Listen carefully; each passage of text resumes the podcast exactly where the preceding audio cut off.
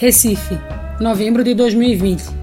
Imaginem como seria incrível se a gente pudesse ter um festival de teatro com os clowns de Shakespeare do Rio Grande do Norte, o Poste Soluções Luminosas de Pernambuco, a Companhia Brasileira de Teatro de Curitiba e o projeto No Meu Terreiro Tem Arte do Sertão do Pajeú.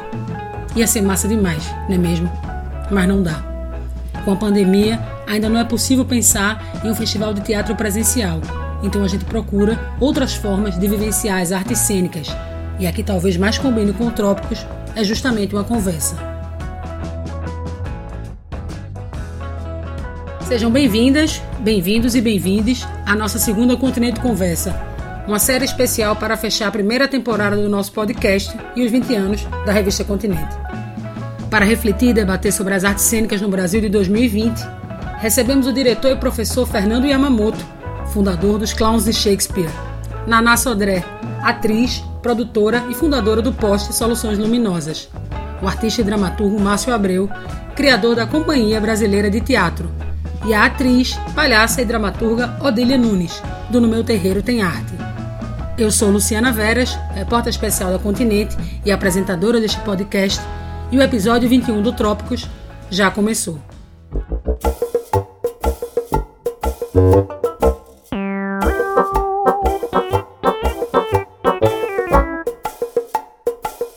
Merda pra gente, né?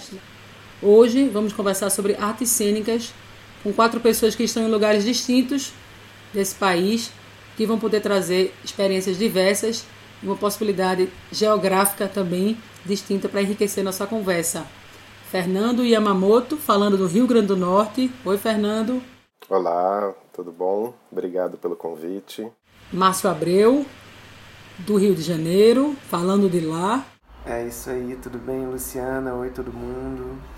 Prazer estar aqui com vocês para essa conversa. Odília Nunes, que está no sertão do Pajeú, não é isso?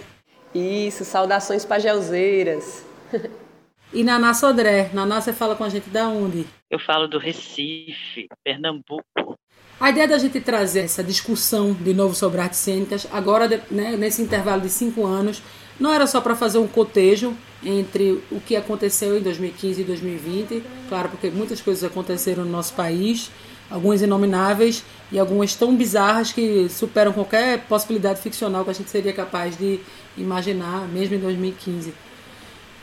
Mas sim para aproveitar essa experiência é, turbulenta, diferente do que foi em 2020, né? Vivemos sob a pandemia do novo coronavírus e o impacto desse ano pandêmico né, nas linguagens artísticas e agora nas artes cênicas. Como fazer teatro nesses tempos pandêmicos? É, que possibilidade, que impossibilidades vocês viram? Já estamos, claro, há vários meses vivendo sob a pandemia e o teatro talvez seja das nossas artes aquela em que mais se dá no encontro com o público, é, a gente sempre pensa no teatro com um palco, a ribalta, a plateia, aquela interação, o ao vivo, né, o ator fazendo ali na a, a corporalidade do teatro é algo muito evidente. Existe teatro sem público e se sim, quais seriam essas possibilidades ou impossibilidades? Eu, como muitas e muitos artistas é, das artes vivas, no, no, nos primeiros meses da pandemia, é, a gente se sentiu um pouco é, paralisado, né? Assim, sem, sem saber como agir, né? É, é, é quase é um pouco parecido para mim com quando a gente sofreu o primeiro dos, dos sucessivos golpes que a gente vem sofrendo, né? Desde a destituição da Dilma e, e, e, e a cada dia, a cada mês e, a gente vem, vem sendo levado assim, por uma avalanche de golpes sucessivos e a gente fica assim meio é, desestabilizado, sem saber como agir e ainda tontos pelo golpe anterior, sofre mais um golpe. Então é, uma, é meio uma avalanche. Então eu, eu com essa pandemia, que eu não acho que é, é, é para mim é indissociável do pandemônio. Eu falei isso várias vezes já do pandemônio político que a gente vive é, porque a gente evidentemente viveria essa, essas restrições da pandemia num país minimamente democrático e com respeito pela vida humana, a gente, a gente viveria essa situação de outro modo. depois dessa primeira, desse momento assim de ficar meio sem saber o que fazer, que eu acho que é, é, é uma coisa que, muito recorrente em muitos artistas, as pessoas evidentemente começaram a, a, a inventar modos de continuar existindo, e, tanto para se manifestar artisticamente, porque isso é uma, é uma maneira de, de existir no mundo, não é? É uma profissão, então as pessoas também sobrevivem dos seus trabalhos na arte, na cultura, mas também é um modo de existência, né? É um modo de, de, de existir no mundo. Então, é, as pessoas, evidentemente, a gente não abre mão disso. É, então todo mundo começou a, a, tentar meios de, de também não perder o vínculo com, as, com o público, com as pessoas, né? com, com o coletivo da sociedade. E aí tem milhões de, de tentativas, de possibilidades, de grupos, de artistas individuais, é, de diversas formas. Acho que tem um panorama muito, muito plural de tentativas e de experiências que é legal conversar sobre, né? É, ao mesmo tempo que também senti no início uma certa euforia de uma parcela dessas pessoas, como se aqui fosse uma grande possibilidade de inventar uma coisa extraordinária no teatro, como se essas plataformas virtuais fossem novas, né? Elas não são novas. Uh, o que é novo é que a gente tá, tá, fica sendo obrigado a, a usá-las por, por termos impedimentos. É, e claro, assim, eu, eu acho que existe um. É, é importante a gente olhar para esse momento com, com um senso crítico, com cuidado, porque também a gente pode ser usado. Né? É muito fácil dizer, bom, os artistas agora eles não precisam de muito mais coisa, eles se manifestam ali pelo, pelo Zoom, tá tudo bem, não precisa mais de investimento público, não precisa mais de manutenção de trabalho contínuo, não precisa mais fomento para as atividades de deslocamento, circulação, encontro, é, é, né? Então, eu, eu acho que a gente precisa olhar com muita reflexão para isso, para a gente não ser devorado pelo, por um sistema que literalmente quer a nossa extinção. Posso pegar uma carona nisso? Não, que eu acho super relevante as questões que o Marcinho traz. É, e acho que, assim, ao mesmo tempo, acho que a gente está é, vivendo muitos riscos ao mesmo tempo, assim, né? Pensando um pouco em cima do que o Márcio falou, eu acho que obviamente que tem uma dimensão dessa dessa vamos chamar assim dessa desse possível uso dessa situação com nesse viés dessa crueldade, né, da forma como podem utilizar essa questão contra a gente, mas num outro sentido existe existem riscos também num lugar muito não intencional, vamos chamar assim. Vou falar o que, que é, porque eu estou dando essa volta toda sem explicar exatamente o que, que é. A gente tem um trabalho, né, nós dos Clowns e Shakespeare, a gente fez um trabalho chamado Clandestino, é, já faz alguns meses que a gente está com ele e tal, e a gente teve uma, um retorno num dos bate-papos de, uma, de, um, de um espectador, de uma pessoa que não era de teatro e tal, que estava no público, e ele fala assim, nossa, achei super legal, é, me transportei, para mim foi uma experiência como se fosse teatro de verdade, me senti lá e acho que vocês precisam continuar fazendo isso, porque assim, eu adoro ir pro teatro, mas, é, tipo, às vezes eu chego em casa cansado, aí tem que pensar em chegar em casa, tomar um banho, sair de casa de novo para ir pro teatro. Se eu tiver isso, eu nem vou, eu fico em casa. Então, acho que né, tem essa outra dimensão também, esse risco também né, de, da, da, transformação, que é, é uma outra faceta da história também, que mesmo sem estar dentro desse projeto, e a gente sabe que a gente está em, em, pleno projeto de desmonte, é, e, que, e que essas experiências online elas podem alegar muito contra a gente, também tem uma outra coisa de um conforto, porque a gente está vendo cada vez mais a toda a experiência da vida está sendo resumida para o âmbito doméstico, né? para o âmbito íntimo. Assim, cada vez mais a gente tem tudo à mão, a gente pede comida pela internet, a gente faz tudo pela internet, a gente trabalha de casa, a gente faz tudo de casa. Se a gente não correr o risco do público perder essa dimensão que ela é ela é sublime né, da, do, da experiência teatral, convivial e tal. Então, acho, além de todos esses aspectos em relação a gestores, em relação a quem financia o teatro e etc., acho que também tem em relação ao próprio público. Né? Por outro lado, é, eu acho que a gente acho que a, a, a ponderação do Márcio né, de, de, de todos os cuidados que a gente precisa ter eu acho que são muito relevantes, é, mas eu acho que, assim, como na, na verdade sempre, o teatro acho que ele sempre viveu e sempre vive em crise, né? E, e eu acho que talvez pelo fato da gente ter sido os, um dos mais impactados, não só nas artes, mas acho que em todos os setores, né? Pela, pela nossa necessidade da presença física é, e que de fato gerou, como o Márcio falou, acho que em quase todos ou todos nós, esse momento de letargia, né? esse primeiro impacto em que ninguém sabia o que fazer, para onde ir. Mas eu acho que pelo fato da gente ter sido brutalmente é, interrompido, negado a nossa a possibilidade de fazer o que a gente faz da forma como a gente fazia, acho que também nos moveu a uma outra relação de, de encontrar caminhos. E acho que dois aspectos que eu queria trazer. Um é esse de, de como essas experiências todas, que para mim tem me chamado muita atenção a forma como elas é, têm trazido é, uma diversidade de formatos, de linguagens. É, né? Acho que cada grupo, cada diretor tem trazido sua experiência, é, respondido a partir da sua experiência prévia de um jeito muito diferente. Acho que isso pode oxigenar um pouco o nosso fazer teatral pós-pandêmico, né? Acho que isso é uma coisa que é interessante.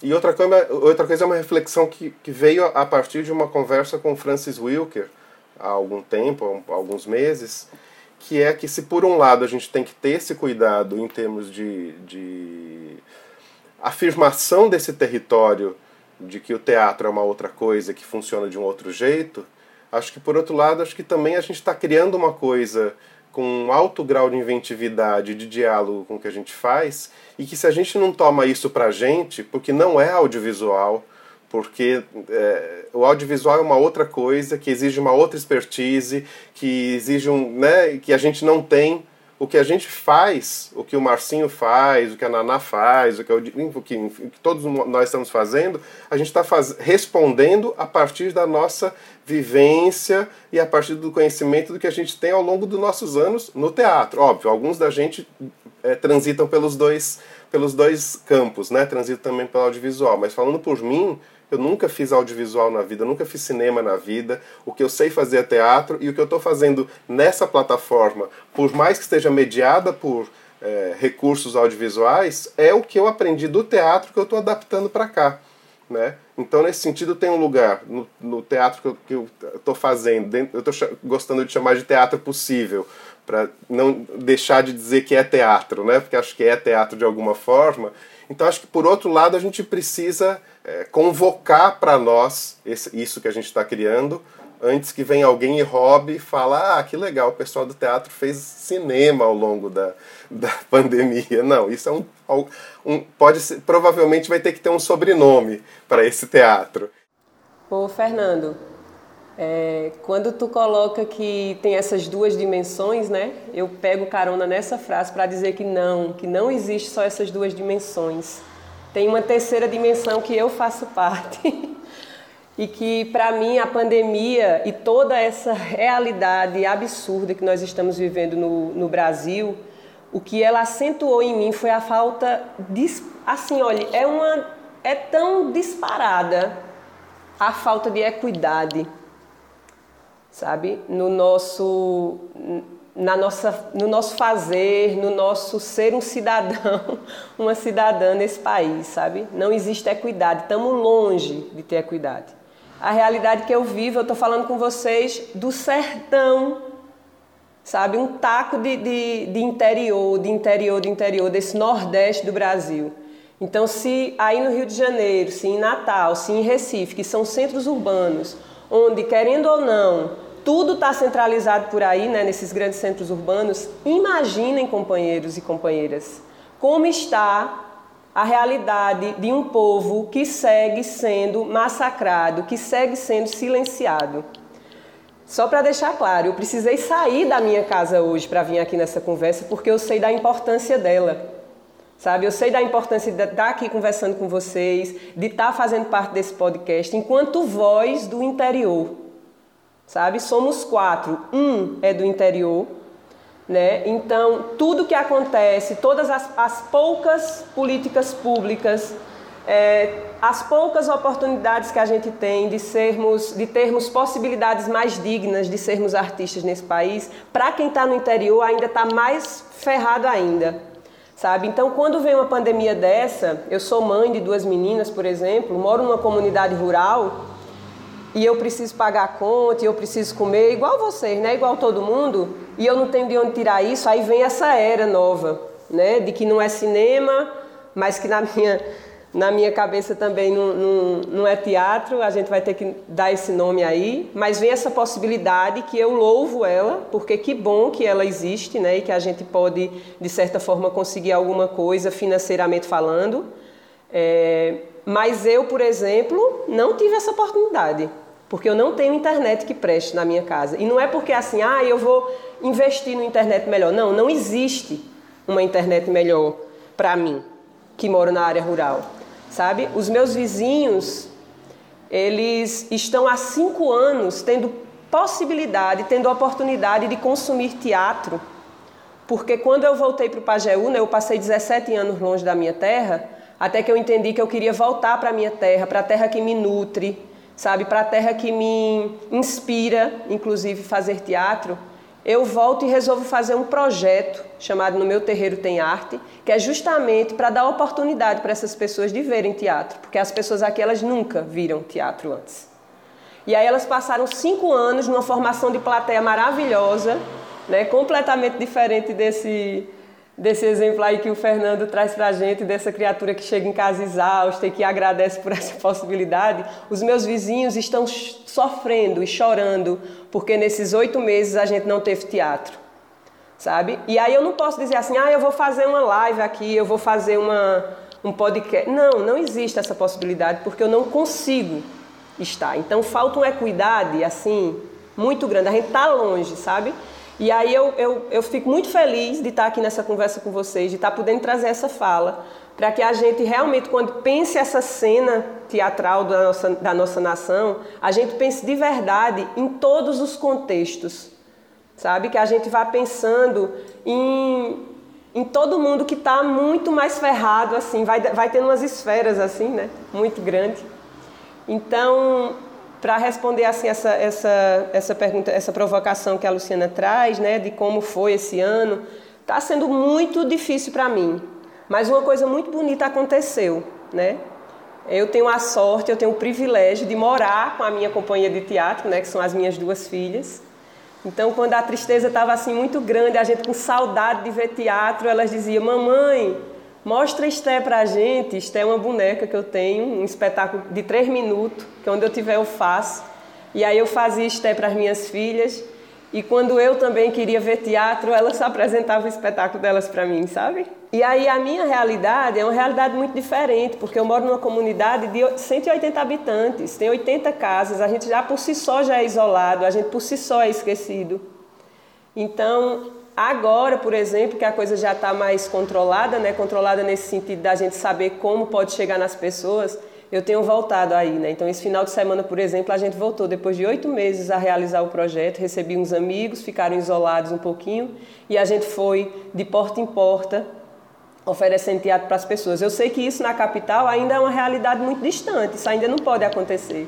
Mas na minha realidade já pode, e é como eu me realizo, né? Como as coisas acontecem. Mas uma coisa muito bonita aconteceu, além dessa de eu poder ter visto teatro nessa pandemia minhas filhas também. A gente criou aqui no interior de Pernambuco uma rede, que é a RIPA, a Rede Interiorana de Produtores, Técnicos e Artistas do interior de Pernambuco. É, e é isso, é gente de todos os interiores, gente que já está farto dessa cultura pública desse Estado safado que é, que é Pernambuco, sabe? Onde as poucas culturas públicas que tem fiquem em Recife, na região metropolitana. E aí a gente tem, por exemplo, um edital, que é o Funcultura, que é um edital do Estado, mas que quando a gente vai ver, quase ninguém do interior tem acesso. Então a gente criou essa rede e tá assim, eu preciso dizer para vocês, a coisa mais linda do mundo, porque a gente se juntou, minha gente, e agora ninguém mais segura a gente, sabe?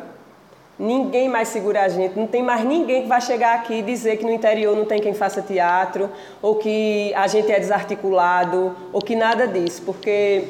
E aí eu acho que essa foi a minha forma de resistir teatralmente.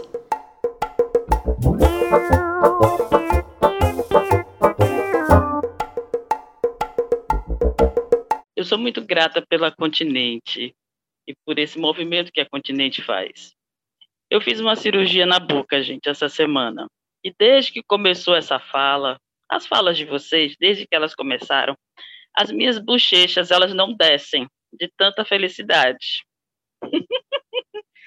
Porque existe um espaço de representatividade muito importante e uma visibilidade positiva para os artistas, né? E com isso eu já vou pedindo para Exu chegar aqui nos nossos caminhos para iluminar, para abrir tudo. as nossas falas e que elas cheguem aonde elas realmente desejam chegar, tem que chegar para ter uma transformação. Né? E também já salvo Marcinho, Fernando, a querida Odília e a equipe toda. Gente, eu tive um, um encontro do, da Rede Conecta, que é uma rede de artistas, que fez uma live e me convidou, e convidou Nissagé, Fernanda Júlia, né? Fernanda Júlia, aquela mulher potente, maravilhosa, né, que tem uma parceria grande com o Grupo Post, e nós duas, com muita, muita alegria, fizemos essa live. E aí, quando essa pergunta foi feita para a gente, nós demos assim umas gargalhadas, por quê? Como já foi dito antes por vocês, né? Existe todo esse racismo estrutural, institucional, né? Então, essa, essa pandemia e esse estado né, de teatro fantasma, é teatro, não é teatro, com todas essas, essas incertezas, a gente sabe que o povo preto não pode esperar, sabe?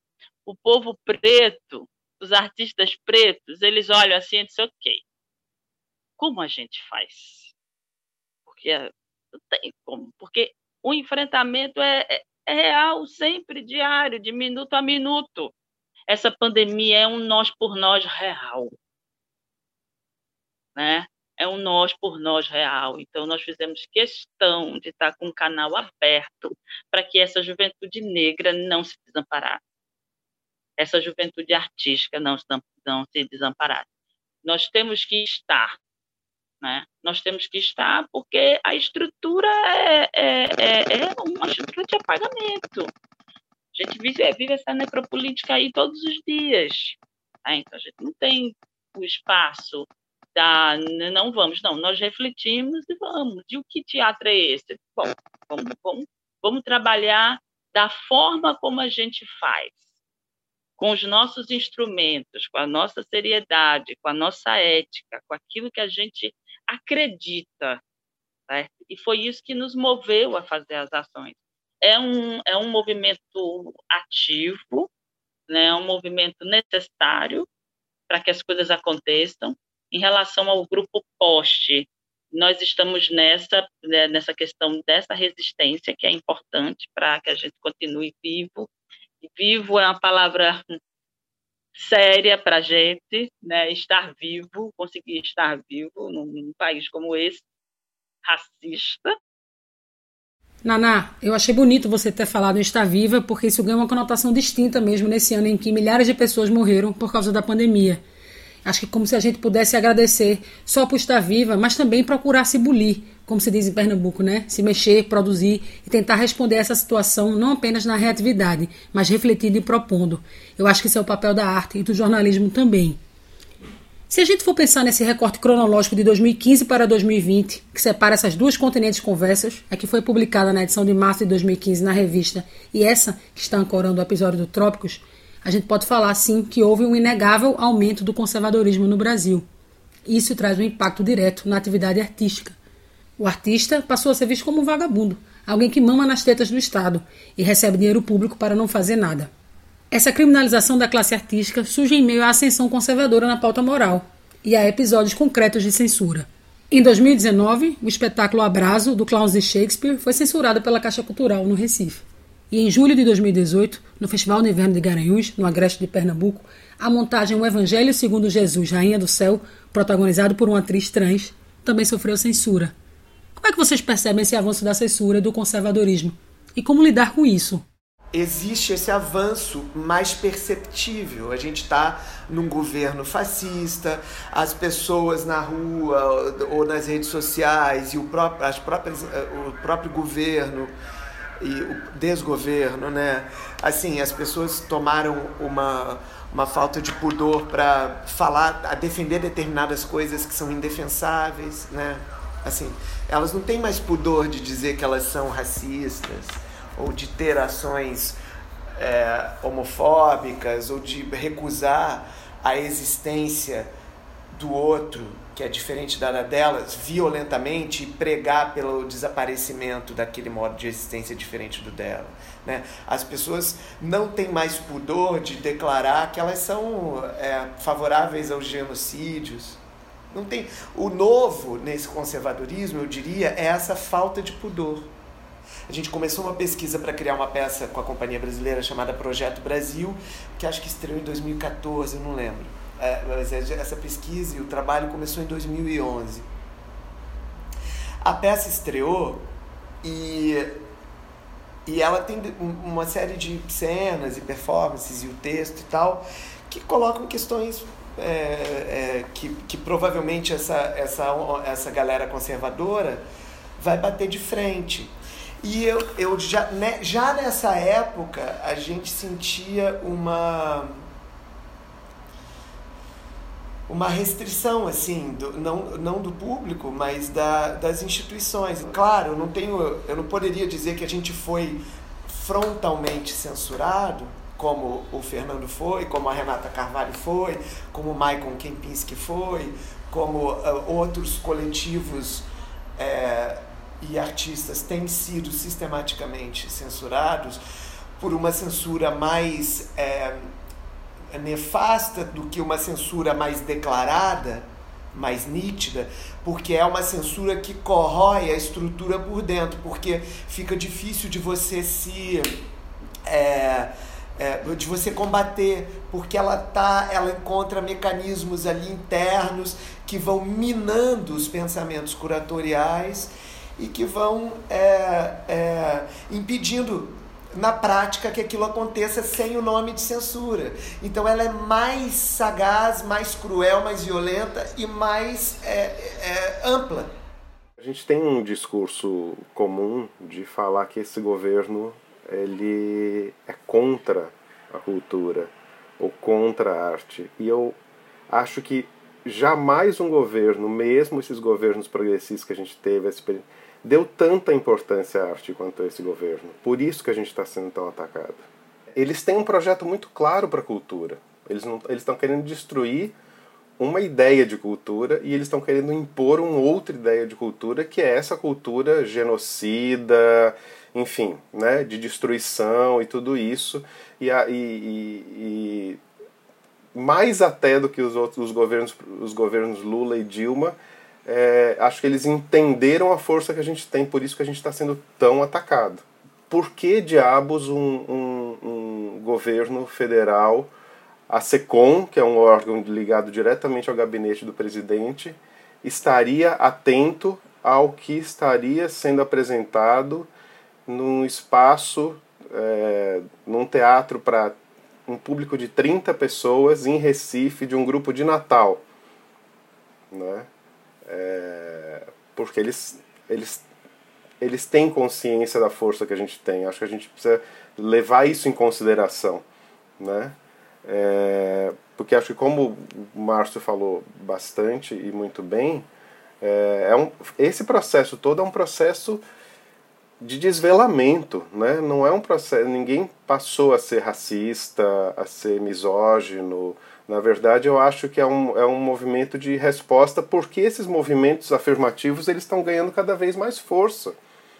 né? E aí a, o contragolpe está vindo muito forte. É, Para a gente, esse episódio da, da, da Caixa que aconteceu em, em, em Recife no ano passado e que está né, morosamente ainda na justiça e tal, é, além de, de ter sido um, financeiramente super complicado para a gente, é, foi sem dúvida o episódio mais forte que a gente já passou nesses quase 27 anos de história do grupo, assim, é, de interferência direta na, na saúde dos integrantes, né, na, na pressão, no corpo, nas dores, na, de tudo, assim, é impressionante como a gente é, mas por outro lado teve uma, uma o contramovimento ele foi muito fortalecedor para a gente também assim perceber a força de todo mundo de, de como as pessoas chegaram junto da gente os parceiros parceiros que a gente não sabia que tinham. Então também deu um pouco essa dimensão da força que a gente pode ter né em Recife fizeram o, o, batendo texto na coxia e alguns outros movimentos que eram pessoas e artistas com os quais a gente não tinha relação, não era assim os nossos parceiros, e olha que a gente tem muitos parceiros em Recife, mas não foi os nossos amigos, as pessoas próximas que começaram isso. Foram movimentos que a gente não tinha proximidade e que mobilizaram um ato e que a gente imediatamente chegou junto e logo em seguida a gente resolveu fazer uma apresentação do abraço, né? É, e que o, o, o, o, Teatro Apolo disponibilizou a pauta para a gente. Então foi uma, uma a forma como essa, essa mobilização foi feita foi uma coisa muito surpreendente para a gente também. E acho que tem uma, uma dimensão a mais nessa história, que é o cuidado para a gente. E acho que isso já está acontecendo. Eu me coloco nesse lugar e acho que todos nós da autocensura. Né? Do, o projeto que eu vou escrever e que eu não vou usar aquela palavra porque a, aquela palavra pode prejudicar na minha. Então acho que todos nós acabamos entrando nessa, por mais cuidado que a gente possa ter de afirmar o nosso lugar e tal.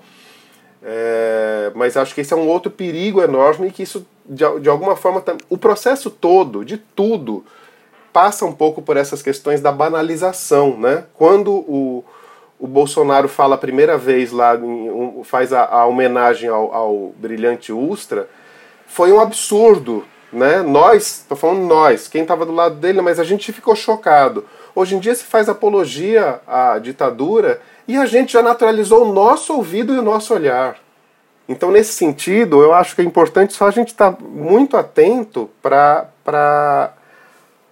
para a forma como eles vão naturalizando o discurso de criminalização dos artistas. Tudo vai começando a entrar numa coisa que vira, ah, é isso mesmo, artista é, é mamador de Lei Rouanet.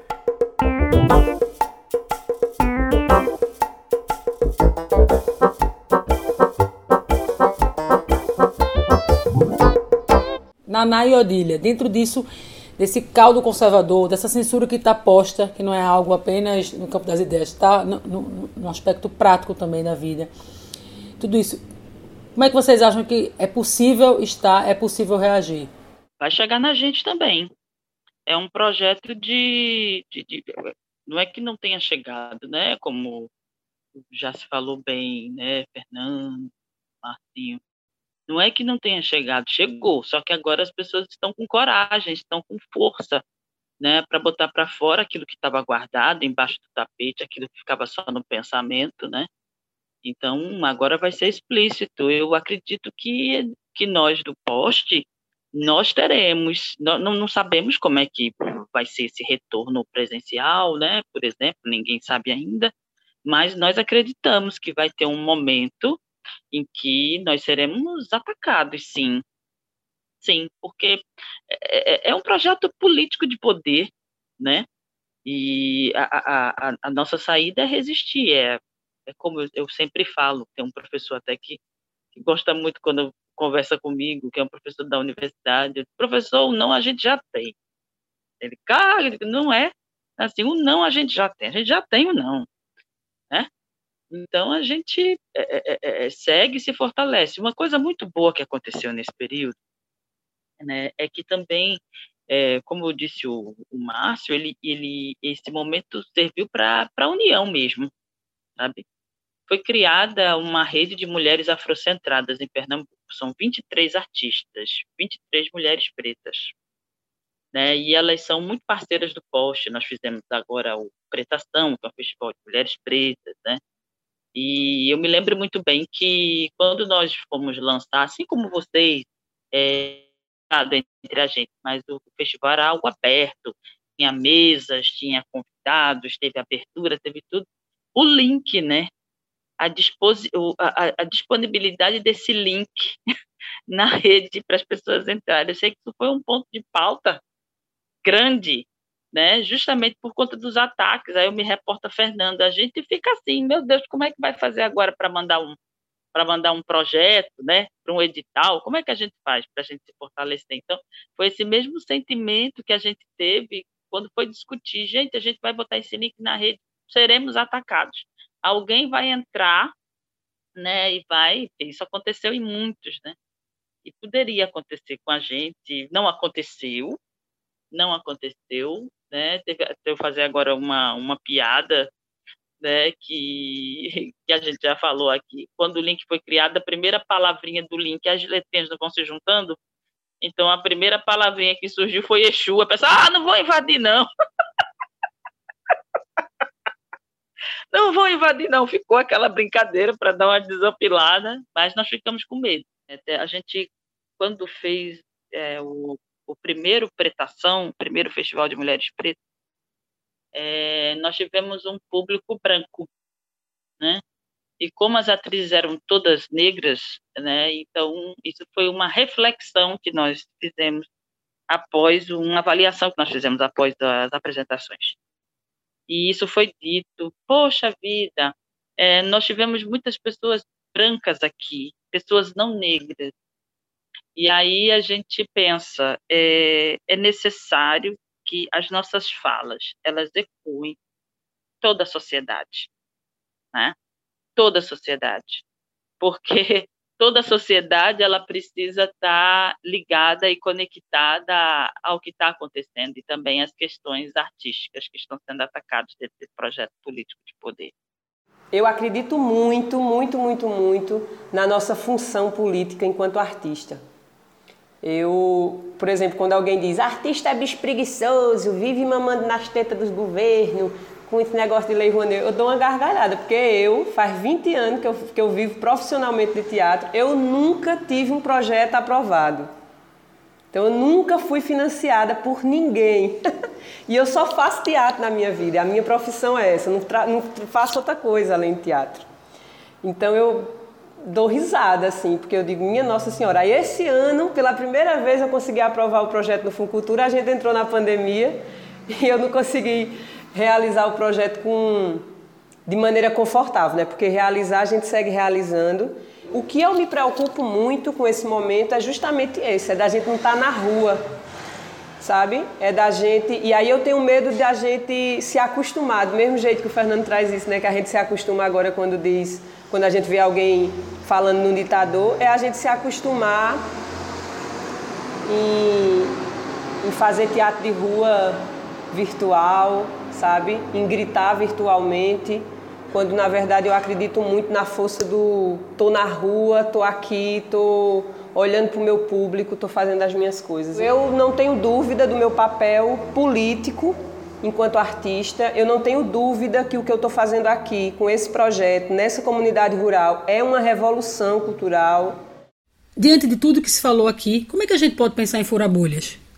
Se a gente pensar mesmo a arte como esse território em disputa e fazendo um exercício futurológico, onde é que a gente poderia estar no campo das artes cênicas daqui a cinco anos? Como atingir camadas da população que ainda não podem pagar ingresso para um espetáculo? Ou como chegar aos rincões onde as pessoas ainda não têm acesso à internet? Assim, em 2025, se a gente pudesse se reunir de novo e gravar uma outra conversa, que panorama seria traçado? O meu desejo é que daqui a cinco anos a gente possa de verdade estar melhor, melhor equilibrado, né? que a gente do interior possa ser melhor ouvido, possa ser melhor procurado, escutado, né? que as pessoas que estejam nos grandes centros, nas grandes produções ou nas grandes, nos grandes meios de comunicação, eles possam de verdade se abrir a outras realidades, né? a realidades de, de entender que, o que a minha forma de fazer teatro aqui para esse povo é diferente da forma que se faz teatro na capital e que essa forma, não é que existe uma forma certa ou outra, né? mas eu fico sonhando muito com essa capacidade da gente, enquanto criador, enquanto gestor, enquanto meio de comunicação, que a gente possa de verdade se entrelaçar, né, para que a gente se entenda como uma, uma nação muito ampla e muito, e muito grande. assim.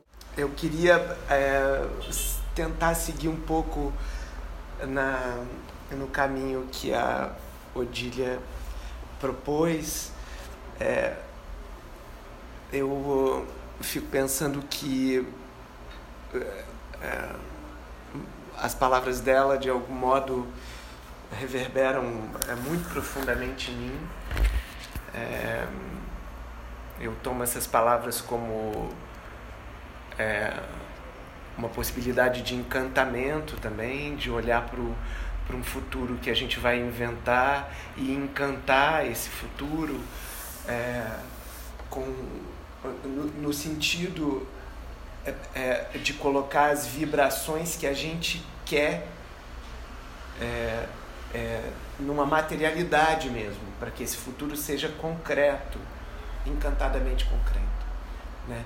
E, não, e não só é, o, é, é o sonho como essa perspectiva de uma utopia inalcançável. Aí eu pego emprestado um pouco a fala do, do Ailton Krenak sobre a, a perspectiva do sonho, o sonho que está colado na vida, o sonho é um lugar da vida, ele não está fora da vida, então ele também é um lugar de ação. Eu acho que essa experiência da Odília para mim, acho que ela traz muitas reflexões assim. Acho que a primeira delas é uma questão da de buscar o público, assim. Acho que essa não é a única resposta possível, mas para a gente cada vez mais tem sido, assim. A rua cada vez mais tem sido é, a resposta para a gente, assim. Né? Acho que acho que a gente precisa cada vez mais ocupar a rua. Não é que todo mundo precisa fazer o teatro na rua, mas eu acho que a gente precisa ir muito para a rua com o nosso teatro. E internamente, acho que é maravilhosa a fala do Márcio, porque é, ainda mais é, evocando Krenak, né, que acho que para mim pelo menos é o bom, se não é um, é um dos pensadores mais brilhantes nesse momento que a gente está vivendo e, e acho que toda essa reflexão que a gente tem feito da sociedade como um todo, do modo de vida, de repensar tudo, se a gente não faz isso também para o nosso nosso lugar de artistas, o nosso lugar de artistas de teatro, acho que não faz sentido né? É, esse, essa experiência do teatro de terreiro, do teatro que vai para esses lugares que ninguém nunca foi é, e que para muita gente é visto como um teatro menor, que é visto como um teatro é, marginal, né? que está à margem em todos os sentidos. Eu acho que isso precisa ser revisto, porque a gente ficar fazendo teatro para aquele mesmo público, nessa experiência pequeno burguesa, é, e se limitar a isso, para que, que a gente está fazendo teatro? Né? É pouco. Não que a gente não possa fazer isso, não possa chegar nesse público, que nós somos esse público também, mas se a gente não amplia esse lugar do, de, do, de onde o teatro tem que estar, tá, né? proporcionando reflexão, proporcionando é, experiências sensíveis para além do que a gente vive no dia a dia, eu acho que perde um pouco sentido.